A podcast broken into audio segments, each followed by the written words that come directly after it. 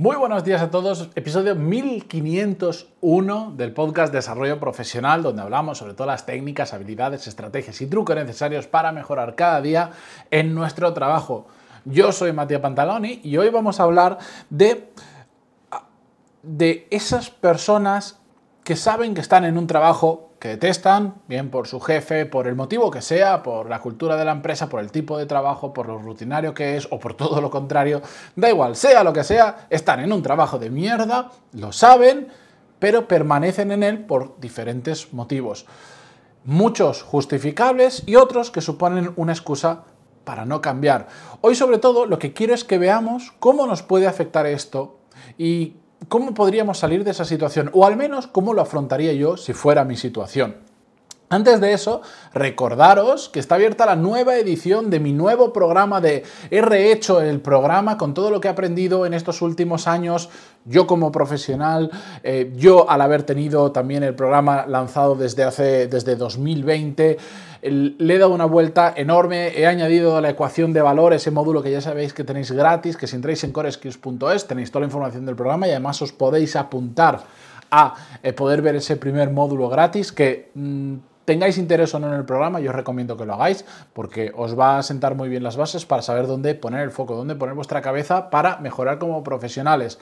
Hasta el 17 están abiertas las plazas, el 17 de este mes, de septiembre de 2023. Volveré a lanzar la edición. ¿Cuándo? No tengo ni idea antes de final de año? No lo sé. Depende cómo vaya de tiempo, porque eh, yo soy el que está detrás del programa. Todas las dudas que me escribís por WhatsApp, cuando estáis dentro del programa, por email o por el medio que sea, las contesto yo, no las contesta nadie por mí. Es como yo quiero que sea. Eso hace también que necesite más tiempo para gestionarlo, no pasa absolutamente nada, ya me busco yo la vida, pero por eso pues no tengo regulado de aquí un año qué, eh, qué, ediciones voy a lanzar, porque va a depender de la carga laboral que tengo en mi trabajo, de la cantidad de alumnos que tengo y que puedo gestionar, etcétera, etcétera. Coreskills.es y tenéis toda, toda la información. Bien, como os decía, em, el problema de cuando trabajas en un trabajo, cuando estás en un trabajo de mierda, por ser claro, es que lo principal para mí y una de las cosas más dolorosas es que dejas de aprender. Dejas de aprender no porque necesariamente el ecosistema, los compañeros, no tengas nada que aprender de ellos, que también se puede dar, sino porque cuando ya llegas a un momento de desmotivación tan grande, es muy complicado. Pero peor aún, cuando cuando estás, por ejemplo, cuando tienes un muy mal jefe, que eso es muy fácil que lo convierta en un trabajo de mierda, muy malos compañeros, el problema es que lo que puedas aprender muchas veces no es cómo se tienen que hacer las cosas, sino que aprendes el cómo no se tienen que hacer las cosas. Que en el mundo del faranduleo, del desarrollo profesional, te van a decir, no pasa nada, aunque no hayas aprendido cómo se hace, has aprendido cómo no se hace, y eso es una valiosa lección. Hombre, pues sí, pero honestamente, si a mí me dais a elegir, ¿qué prefieres? ¿Aprender lo que funciona muy bien o aprender lo que no funciona para no repetirlo? Perdonad que yo os diga, dejémonos de tontería, yo prefiero aprender directamente lo que funciona muy bien. Que si no puedo aprender eso y está lo otro, pues oye, mejor, menos da una piedra. Mejor que nada, al menos aprender cómo no se tienen que hacer las cosas. Pero tendríamos que estar concentrados en estar o sea, tendríamos que, realmente buscar estar en un puesto de trabajo, en una posición, o tener unos compañeros, etcétera, etcétera, donde podamos aprender lo bueno. Lo que te lleva al éxito, al éxito profesional, lo que te lleva a hacer bien las cosas. Si no lo otro, bueno, pues es un... Oye, algo que te llevas por el camino, pero si no estamos haciendo eso, si no estamos persiguiendo el aprender cómo se hacen bien las cosas, estamos perdiendo unas oportunidades brutales, porque hay muchísimas cosas que da igual, no, no nos las va a enseñar ningún libro, no nos las va a enseñar ningún podcast. Hay muchas peculiaridades de nuestra industria, de nuestro sector, del mercado, de la peculiaridad de la empresa y tal, que se aprenden ahí en el día a día y por eso es importante que no estemos en un trabajo de mierda, que no tengamos un mal jefe o malos compañeros, porque tenemos que estar expuestos a circunstancias, momentos, situaciones que nos enseñen cómo sí se tienen que hacer las cosas, porque vuelvo cuatro pasos para atrás, pero cuando tú aprendes cómo no se tienen que hacer las cosas, que oye, decíamos, menos da una piedra, el problema es que sigues sin saber cómo se hace bien. Porque ya sabes que por ahí no. Pero no sabes si ese camino, ese otro, ese otro, ese otro, o los infinitos que hay. No sabes cuál es el bueno. Solo tienes identificado uno que no. Y no necesariamente por hacer lo contrario va a ir bien. Solo sabes que de los 40 que tienes delante, ese no. Pero te faltan 39 por explorar. Cuando de los 40 caminos vas con alguien de la mano que te enseña y te dice de los 40, este y este son los únicos que te llevan a buen resultado, genial, has evitado 38 y vas directo a lo que funciona. Entonces, por eso nos tenemos que centrar en, tenemos que intentar salir de trabajos de mierda donde esto ocurre. Por supuesto, cuando estás en un trabajo de este estilo, la motivación cae al suelo y es entendible. Yo personalmente detestaría todos los días, o sea, ¿con qué ánimo vengo yo aquí a la oficina a trabajar si detesto la gente con la que estoy trabajando, si detesto el tipo de trabajo que estoy haciendo, si detesto la empresa, detesto el sector, detesto lo que haga que sea un trabajo de mierda, ¿con qué motivación vienes? Puedes aguantar un tiempo, porque yo qué sé, tiras de coraje, de lo que sea, pero es insostenible. Es insostenible en el tiempo y al final puedes lo que mucha gente piensa cuando, por ejemplo, es el caso de que tienes un muy mal jefe o una empresa donde no se valora lo que estás haciendo y todo esto, mucha gente al final termina pensando, ¿y yo para qué me voy a matar a trabajar? ¿Para qué me, ya no por horas, ¿para qué voy a hacer un esfuerzo extra mental si todo lo que hago cae en un pozo? Cae al vacío, no, no va a ningún sitio. Es muy difícil trabajar así.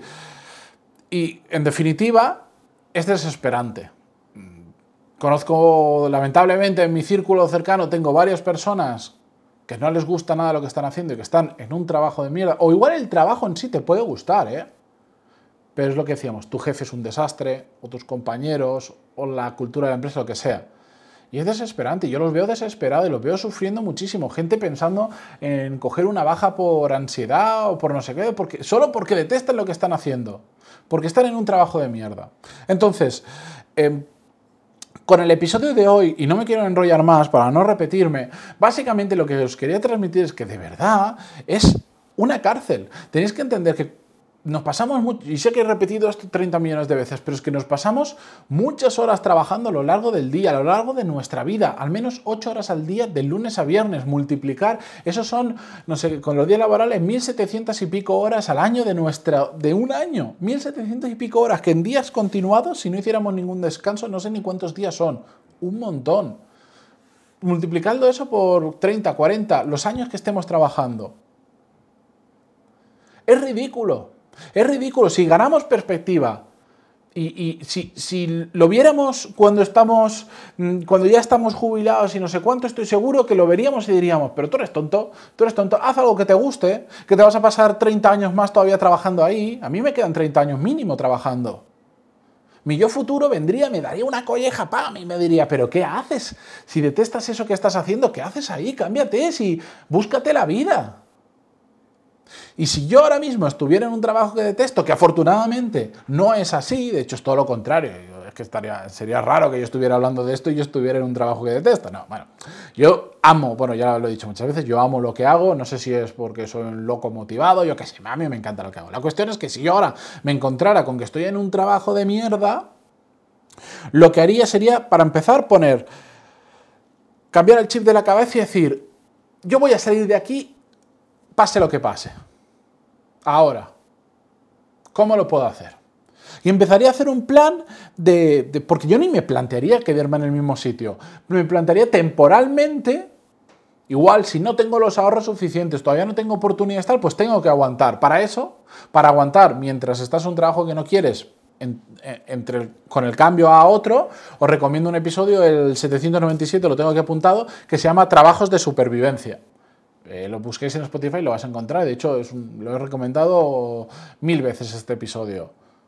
Escuchadlo, no voy a repetir lo que dice ahí, pero yo empezaría escuchando ese episodio, que básicamente lo que dice es, míralo como alguien que te está pagando para que te busques un nuevo trabajo.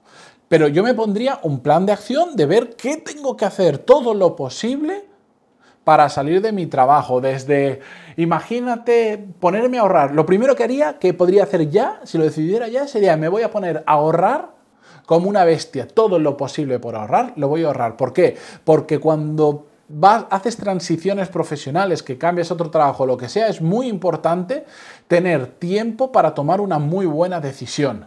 Es decir, vale, estás en un trabajo de mierda, vale, ya te, has, ya te he convencido de que tienes que salir de ahí, lo antes posible. Pero no vale salir por salir, hay que salir a un sitio mejor.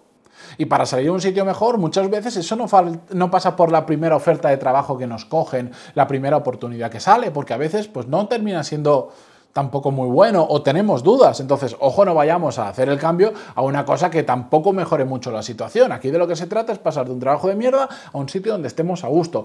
Y eso se hace más fácil, más cómodo a nivel mental, sobre todo cuando tenemos la capacidad económica para que, para al menos no sentir que el dinero que, cada día tenemos que estar pensando, eh, no llego mañana, no llego al mes que viene. Eso es durísimo. Y yo entiendo que cuando estás en una situación donde literalmente no llegas para pagar los gastos del mes que viene, ostras, no puedes ir con tonterías, no te la puedes jugar. Y, pero eso te presiona a qué? Muchas veces a decir, pues gente que hace la locura y dice, no, pues como estoy en un trabajo de mierda, dejo mi trabajo y me pongo a buscar otro. Vale, genial, pero ¿qué colchón tienes económico? ¿Un mes? Pues acaba de ser un kamikaze. Espero que te salga bien. Otra cosa es me dice, mira, tengo un año de colchón económico tranquilo, yo durante un año podría ni pensar en esto y no me preocuparía nada del dinero. Pues, pues igual es una opción que te puedes plantear, no lo sé, hay que ver muchos factores para todo esto, pero no es lo mismo que tener un mes de ahorro que tener un año de ahorro. Porque te permite buscar más, investigar más, entender si esa es tu empresa o esta o esta o esta en la que tienes que entrar y tomar una mejor decisión. ¿Nos podemos equivocar? Da igual el colchón que tengamos en el, eh, el colchón económico que tengamos. Claro que sí, pero si solo tienes colchón de un mes y te equivocas, ¿qué va a pasar? Que te vas a tener que quedar en ese sitio a sabiendo de que te has equivocado sí o sí porque no puedes volver atrás, porque solo tienes un mes de ahorro y ya te has gastado la mitad, por ejemplo. Si tienes un año y te equivocas, te das cuenta la semana de que ese no es tu sitio y le dices, adiós muy buenas, me he equivocado, lo siento, me voy a buscar otra cosa.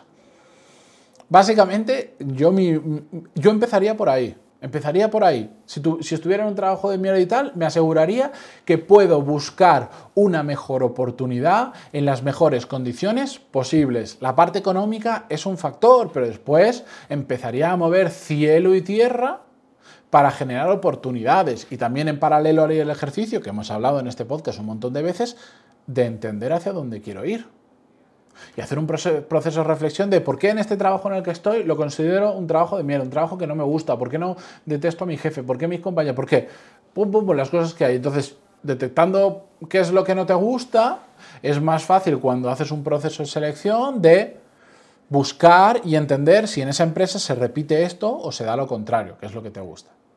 ¿Me entendéis? Yo me lo plantearía así. Y a partir de ahí iría tirando, iría buscando oportunidades. Bueno, empezaría a hacer un montón de cosas que darían para 14 episodios. Pero eso sería la base. Pero sobre todo lo que primero cambiaría en mi cabeza es, es insostenible estar en un trabajo que detesto. Lo puedo mantener un tiempo, pero ya desde la perspectiva de, es una transición a mi nuevo trabajo. A un trabajo que me va a molar más y me voy a poner a ello. Pero es insostenible seguir trabajando en un trabajo de mierda. Y si no pensamos así, podemos caer en el grave error de seguir en empresas donde no tenemos ya nada que aportar, no nos gusta nada, detestamos ir a trabajar los lunes, es desesperante, no avanzamos, no crecemos, no aprendemos. Y ahí empieza la mediocridad, el apoltronamiento, el conformismo y después vienen los sustos. Ostras, hace 10 años me pasó eso, no, no me he formado en nada, no he hecho nada, no, he perdido la inquietud, he perdido la curiosidad, he hecho un trabajo repetitivo 10 años y de repente mi empresa desaparece o me despiden o lo que sea y me veo con los calzoncillos bajados diciendo, ¿y ahora qué? Ahora el mercado ya no necesita gente como yo. En muchos casos, ¿eh? Así que nada, espero haberos eh, motivado, empujado, espoleado lo suficiente para que aquellos que estéis en ese tipo de trabajos, al menos este episodio suponga el principio de un punto de inflexión. Muchísimas gracias a todos por estar ahí como siempre, a los que ya os estáis apuntando a CoreSkills, al programa que tenéis al resto coreskills.es toda la información posible. Gracias por estar ahí, por hacer que esto sea económicamente viable y por aguantarme todos los días. Adiós.